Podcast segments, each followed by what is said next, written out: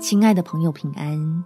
欢迎收听祷告时光，陪你一起祷告，一起亲近神。回头寻找天赋，坏事能变礼物。在路加福音第十五章二十二到二十三节，父亲却吩咐仆人说：“把那上好的袍子快拿出来给他穿，把戒指戴在他指头上，把鞋穿在他脚上。”把那肥牛肚牵来宰了，我们可以吃喝快乐。或许所有的不顺遂，从另一个角度来看，正在把你我推向神慈爱的怀抱里，让我们的人生有机会从冰冷的盘算和争竞之中，回到真实人能满足的美善里面。我们一起来祷告，天父。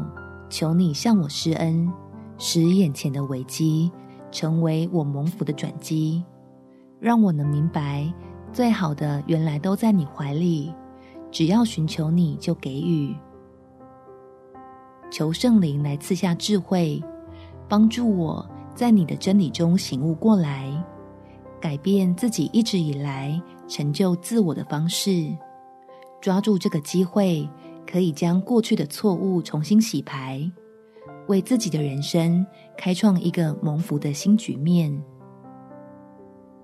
总算在多年的跌跌撞撞之后，厘清我真正需要的是什么，脱离人有限的层次，进入到神无限的恩典里面。感谢天父垂听我的祷告，奉主耶稣基督的圣名祈求，阿们。祝福你，在神丰盛的恩典中有美好的一天。耶稣爱你，我也爱你。